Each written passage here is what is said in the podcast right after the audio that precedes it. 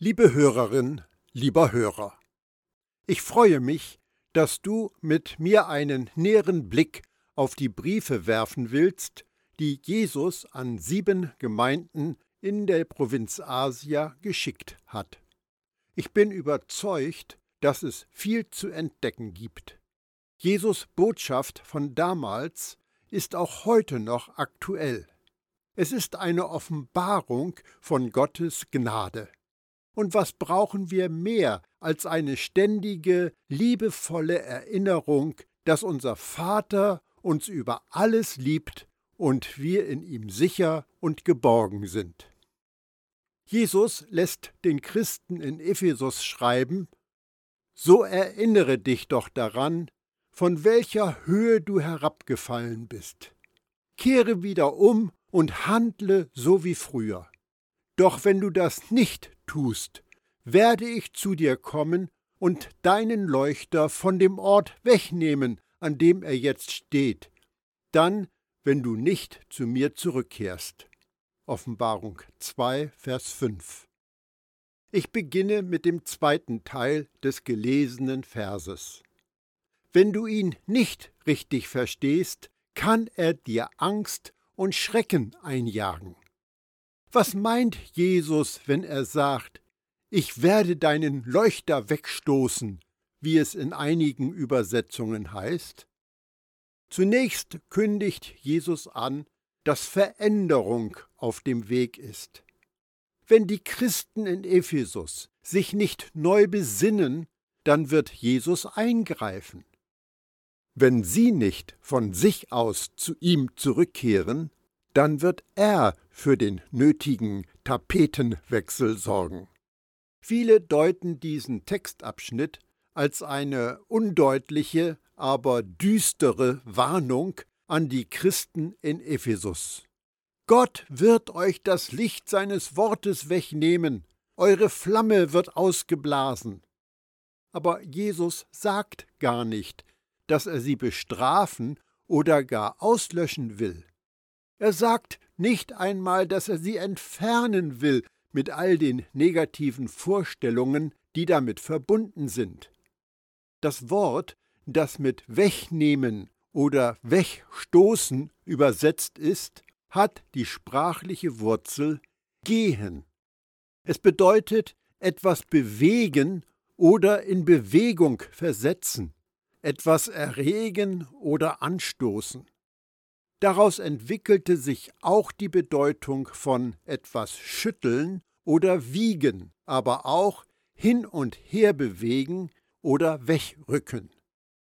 So legt eine wörtliche Übersetzung nahe, dass Jesus sie von ihrem Ort wegholen will. Da sie sich in einer schlimmen Lage, einer lieblosen Erschöpfung befinden, kann das Handeln von Jesus doch nur gut für sie sein. Stell dir einmal den liebevollen Ehemann einer Frau vor, die sich unter Arbeit begraben lässt. Elend und ausgelaucht, kurz vor einem Burnout, sagt sie, ich tue das doch nur für uns. Aber da ist kein uns, wenn sie von Montagmorgen bis Freitagabend im Büro ist, sogar dort schläft und nur das Wochenende total fertig zu Hause verbringt. Ihr Mann vermisst sie schrecklich und er ist besorgt um ihre Gesundheit. Er erinnert sie an die schlichteren Zeiten, an denen sie sich am Anfang mal erfreut hatten, und er hofft, dass sie dahin zurückkehrt. Aber wenn sie das nicht tut, dann plant er, sie von ihrem Arbeitsplatz wegzuholen und sie woanders hinzubringen. Er wird das Haus verkaufen und weit wegziehen, wenn es sein muss. Er würde glücklich alles für sie aufgeben. Das ist die Kernaussage von dem, was Jesus in dem Brief an die Christen in Ephesus schreibt. Ich komme zu dir. Wenn sie nicht zu ihrer ersten Liebe zurückkehren, wird ihre erste Liebe zu ihnen kommen. Das ist eine gute Nachricht, das Evangelium der Gnade und keine böse Drohung.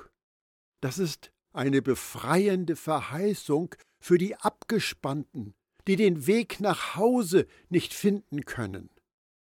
Was wird Jesus also tun, wenn sie ihre Einstellung nicht ändern? Er bringt sie an einen ruhigen Platz. Als die Jünger von Jesus einmal einen sehr geschäftigen Tag hatten, schritt Jesus ein. Da sagte Jesus zu ihnen, Kommt, wir gehen an einen einsamen Ort, wo wir allein sind und wo ihr euch ein wenig ausruhen könnt. Markus 6, Vers 31. Er sagt das Gleiche zu seinen Nachfolgern in Ephesus. Kommt mit mir mit. Die Einladung war ausgesprochen. Jetzt lag es an den Christen in Ephesus, sie anzunehmen.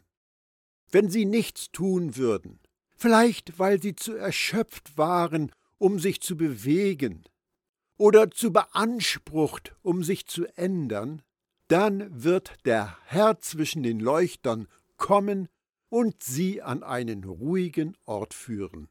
Für all jene, die unter der erdrückenden Last von widergöttlichen Erwartungen fast zusammenbrechen, sind diese Worte von Jesus wie der belebende Hauch von frischer Luft.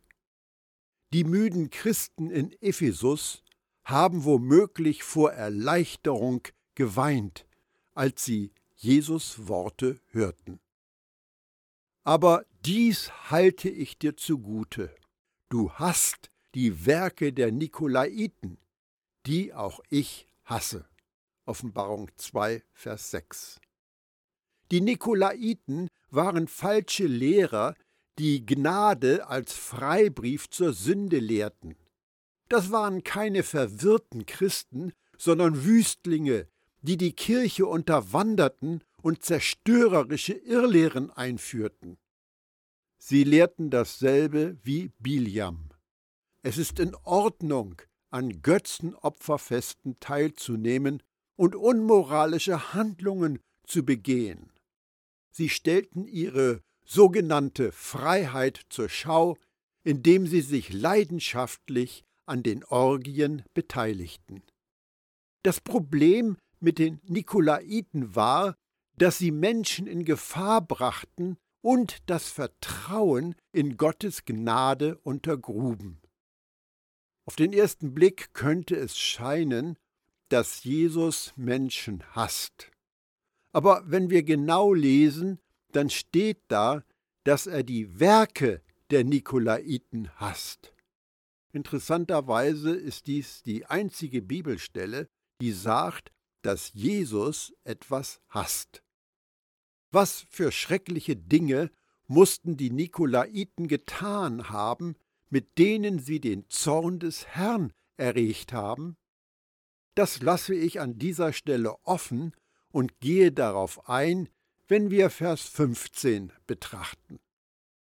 Wer ein Ohr hat, der höre, was der Geist den Gemeinden sagt. Offenbarung 2, Vers 7. Hast du dir schon mal die Frage gestellt, was das wohl meint, wer ein Ohr hat, der höre? Wahrheit wird durch Offenbarung empfangen. Wer ein Ohr hat, der höre, was der Geist den Gemeinden sagt, ist ein von Jesus öfter gebrauchter Satz. Er ist der Höhepunkt in jedem der sieben Briefe und in einigen Gleichnissen. Jesus fordert uns auf, hört nicht nur auf meine Worte, sondern empfangt den Geist der Offenbarung. Hast du dir schon mal bewusst gemacht, dass es möglich ist, Jesus Worte zu lesen und nicht zu hören, was Gottes Geist sagt? Es ist eine Wahl zwischen irdischer und himmlischer Weisheit. Die erste entspringt in unserem Gehirn, während die zweite vom Heiligen Geist eingegeben wird. Ein Beispiel. Wenn du in der Bibel liest und das Ergebnis ist eine Liste von Dingen, die du meinst tun zu müssen, um Gottes Gunst zu erhalten, dann hast du die irdische Weisheit empfangen, die auf menschlichen Verhaltensmustern beruht. Da dein Verständnis aus dir herauskommt, wirst du dich mit dir selbst beschäftigen. Aber wenn die Folge deines Bibellesens eine Offenbarung von Jesus ist, wer er ist und was er getan hat und tut, dann hast du himmlische Weisheit bekommen. Du hast darauf gehört, was der Geist sagt, denn der Geist weist immer auf Jesus hin. Was kann uns daran hindern, Gottes Geist zu hören? Da gibt es nur eins, ein Herz, das nicht völlig Gott vertraut.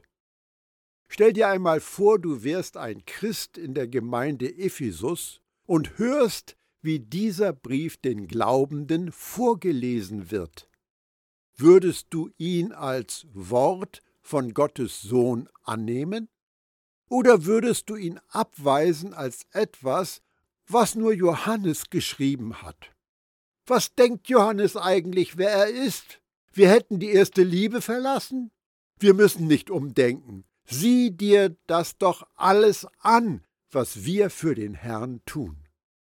Verschließe dein Herz vor der Botschaft, vielleicht wegen dem Überbringer der Botschaft, und du wirst nichts von Gottes Geist hören. Du verschmähst die Wahrheit, die dich frei machen könnte. Ich will da nicht zu tief gehen, aber als was empfängst du meine Impulse für gelebtes Gottvertrauen? Nimmst du sie als vom Heiligen Geist inspiriert an oder tust du sie als etwas ab, das ein alter verwirrter Spinner von sich gibt? Erregen meine Worte dein Ärger wie ich habe zu viel in meinem Leben in die Kirche investiert, um diesen Unsinn von Ruhe und Empfang ernst nehmen zu können. Oder setzen sie Gnade und Heilung frei? Wie jetzt weiß ich, warum mein Weg mit Gott so lahm war. Ich habe meine erste Liebe verlassen. Ich muss alles loslassen und umkehren. Solange der Heilige Geist durch unvollkommene Leute spricht, werden wir versucht sein, zurückzuweisen, was er sagt wenn es doch nur eine eindeutige Möglichkeit gäbe, um sagen zu können, ob die Botschaft, die wir hören, vom Heiligen Geist ist. Es gibt eine. Wenn der Heilige Geist zu uns spricht, wachsen wir in der Gnade und der Erkenntnis von Jesus, dem Messias. Der Heilige Geist wird immer danach trachten, Jesus zu offenbaren. Jesus sagt dazu, wenn der Fürsprecher kommt, den ich euch vom Vater aus senden werde, der Geist der Wahrheit, der vom Vater ausgeht, wird er Zeugnis ablegen über mich. Johannes 15, Vers 26. Wenn die Botschaft, die du hörst, dich zu Jesus weist, kannst du sicher sein, dass du von Gottes Geist angesprochen wirst.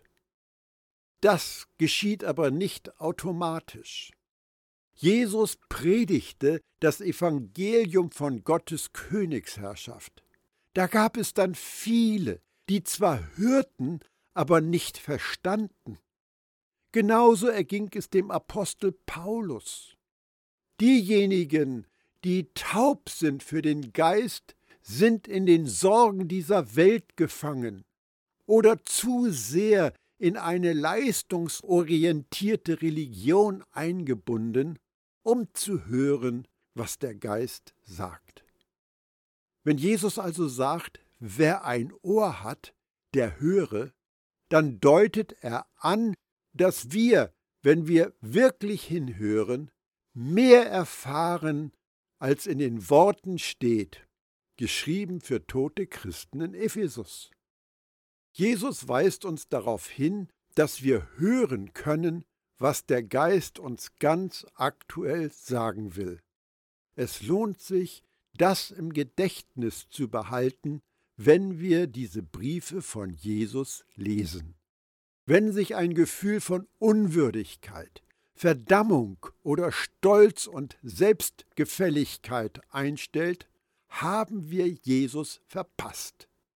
Wenn wir dahin geführt werden, Gott zu loben und zu verherrlichen und in Jesus Gnade fester gegründet zu sein, dann haben wir gehört, was der Geist uns zu sagen hat.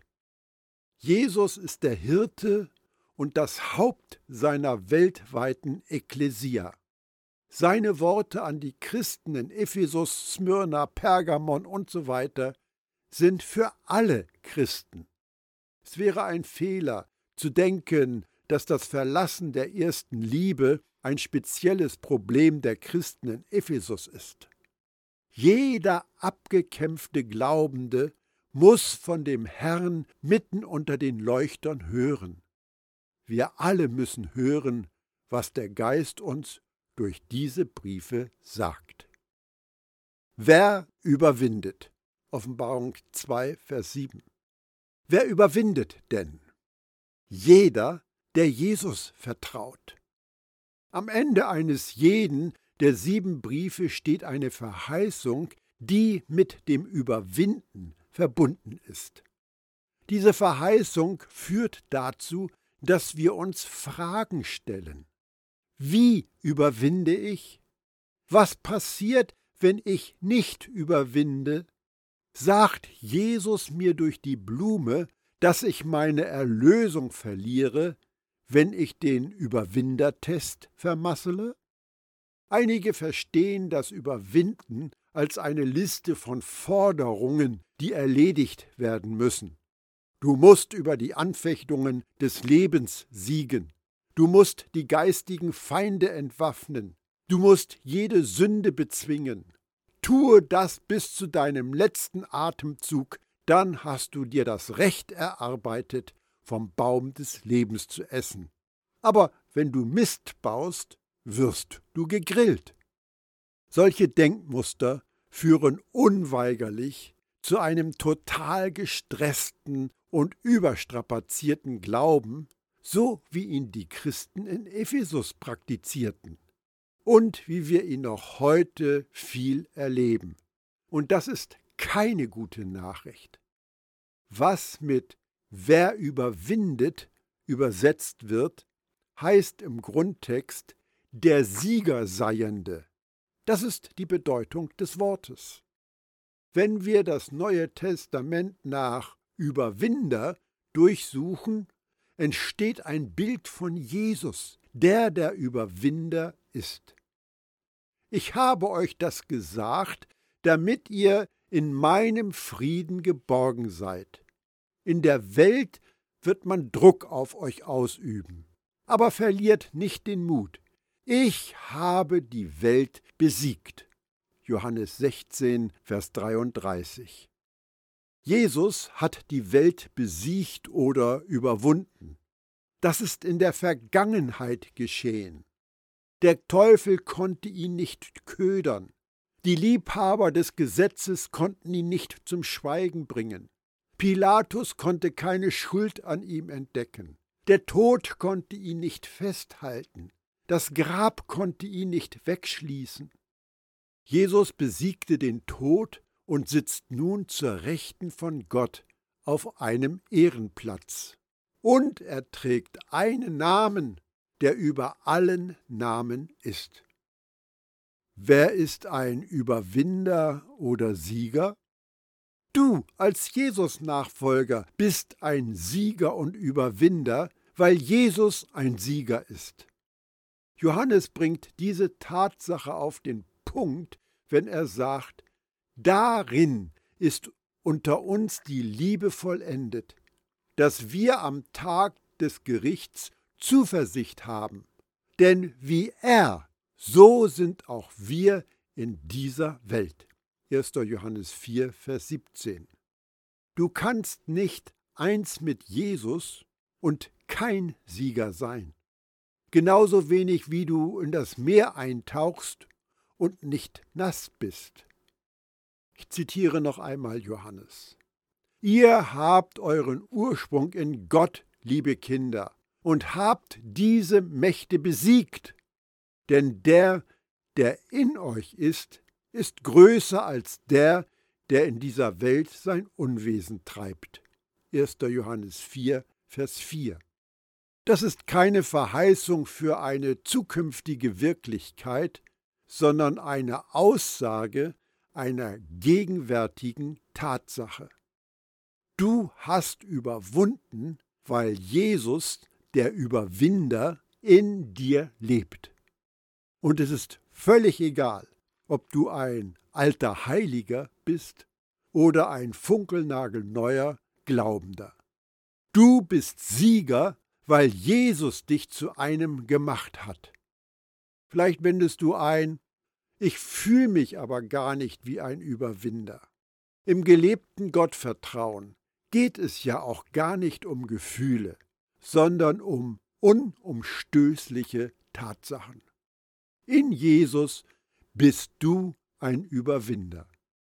Als du Jesus als deinen Retter angenommen hast, hat er aus dir ein neues Geschöpf gemacht. Er gab dir seine Überwinder-DNA und seinen siegenden Geist. Du bist jetzt von Natur aus ein Überwinder. Es ist in deinen Genen.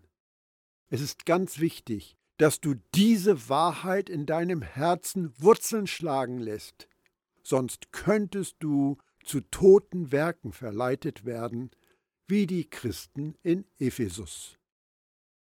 Wenn du dich nicht als Überwinder in Jesus wahrnimmst, wirst du denken, dass es zwei Klassen von Christen gibt.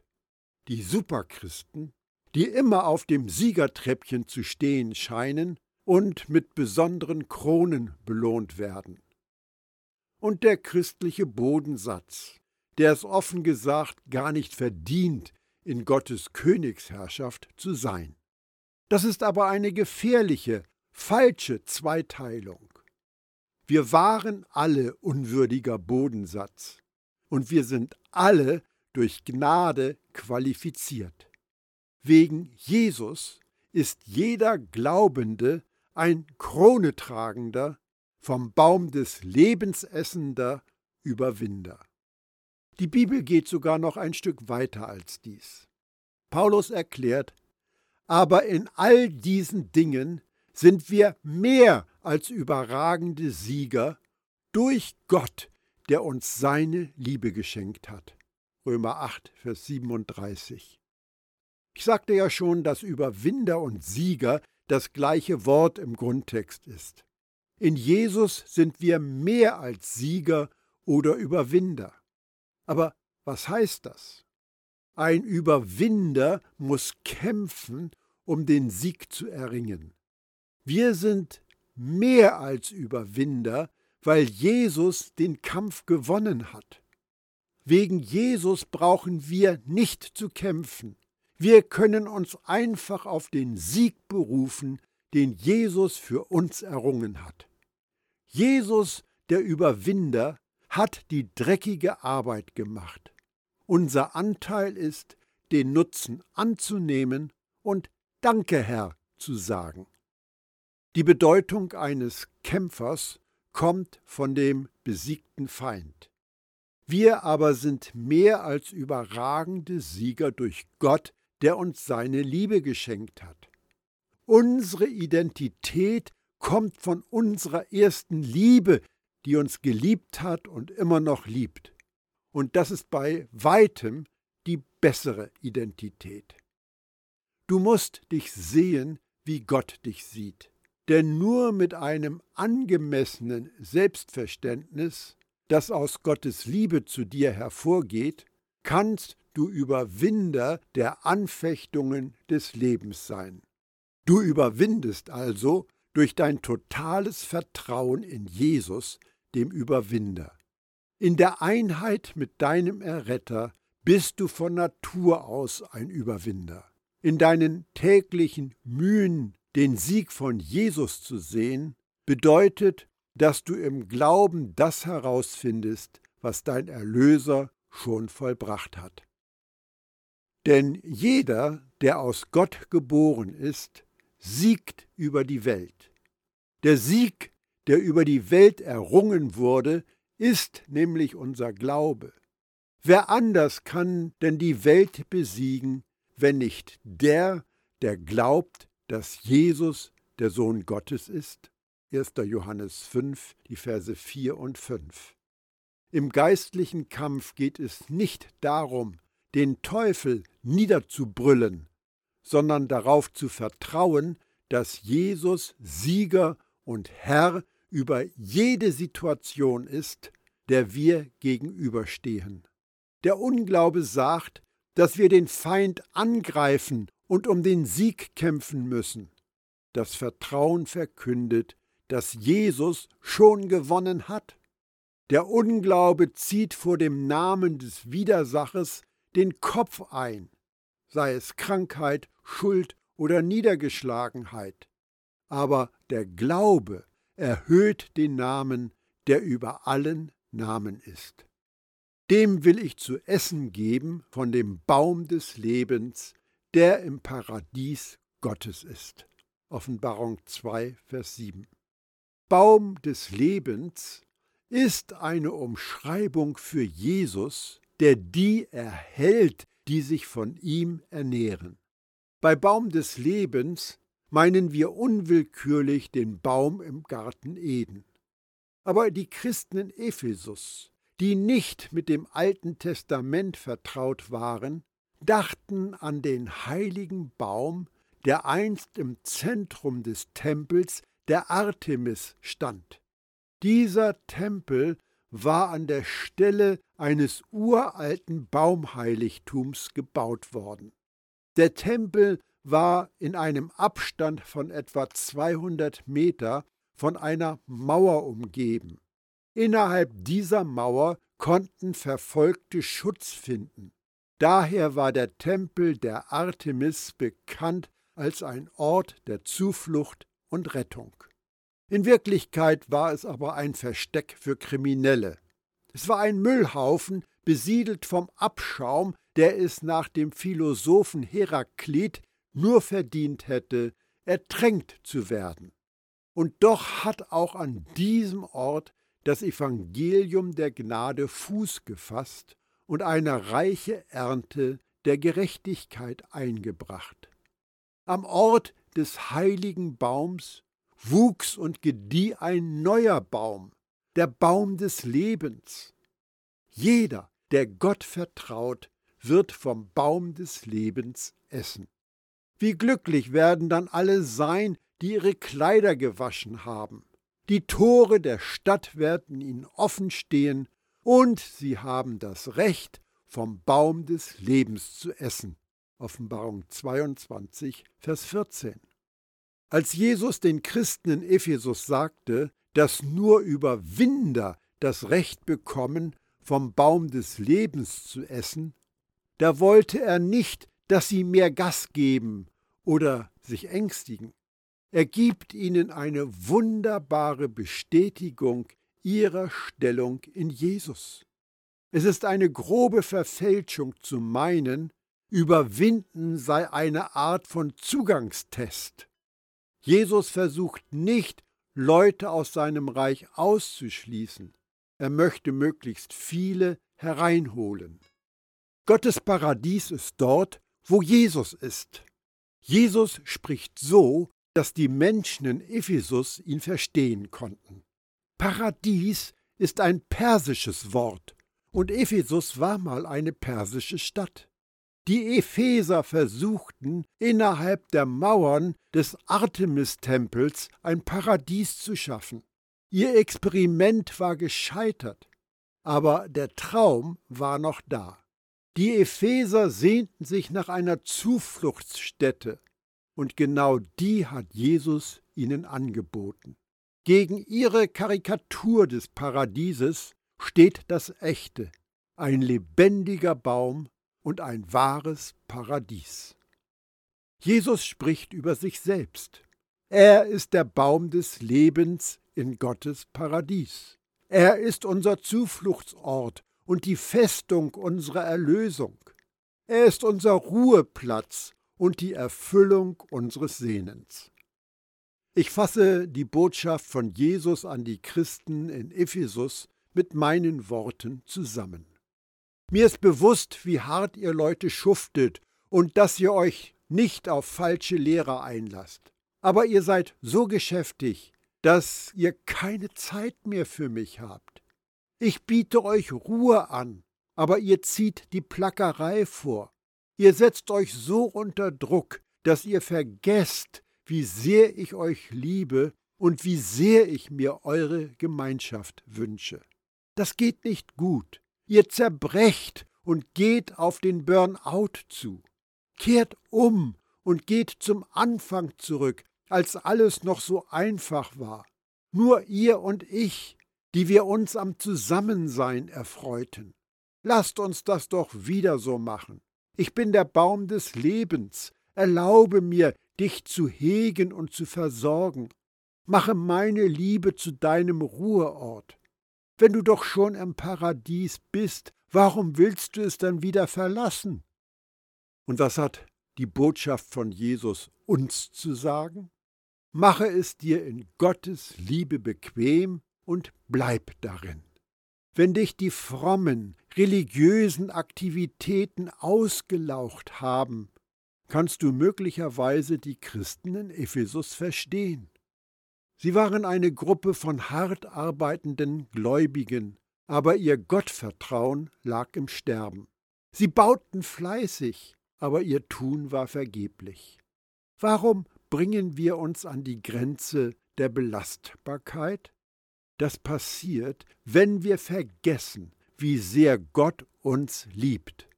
Wir meinen zu oft, dass wir uns vor Gott beweisen oder mit unserer Leistung bei ihm aufwarten müssten. Aber dieser Druck kommt nicht von ihm. Du bist neu geschaffen, um deines Vaters Liebe zu empfangen. Verliere diese Liebe aus den Augen, und du wirst deinen Weg verfehlen. Du fällst aus dem sicheren Platz der Gnade in den Bereich der toten Werke. Du wirst unruhig, unsicher und leer in deinem Inneren. Du wirst versuchen, seine Liebe durch minderwertige Bemühungen zu ersetzen. Wenn die Epheser Gottes Liebe verlassen konnten, dann kann es jeder. Aber die gute Nachricht ist, jeder, der davongegangen ist, kann nach Hause zurückkehren. Wenn du deine erste Liebe verloren hast, zeigt Jesus dir den Weg zurück. Erinnere dich, denke anders und mach, was du ganz am Anfang getan hast. Geh zurück an den Ort deiner ersten Liebe, als Jesus alles für dich war. Setze alles daran, in seine Ruhe einzutreten und lass dich durch nichts wieder daraus herausdrängen. Ich schließe mit einem Wunsch von Paulus für die Christen in Ephesus. Mein Gebet ist, dass der Messias durch das Vertrauen auf Gott in euren Herzen seine bleibende Wohnung bezieht und dass ihr eingewurzelt werdet in der Liebe und durch sie auf ein festes Fundament aufgebaut werdet, so dass ihr zusammen mit allen, die ganz auf Gottes Seite gehören, erfassen könnt, wie unsagbar groß die Dimensionen, die Breite, Länge, Höhe und Tiefe der Liebe des Messias sind. Ja, dass ihr erkennt, wie sehr sie all unsere Verstehensmöglichkeiten übersteigt. So werdet ihr erfüllt werden mit der ganzen Fülle, die von Gott kommt.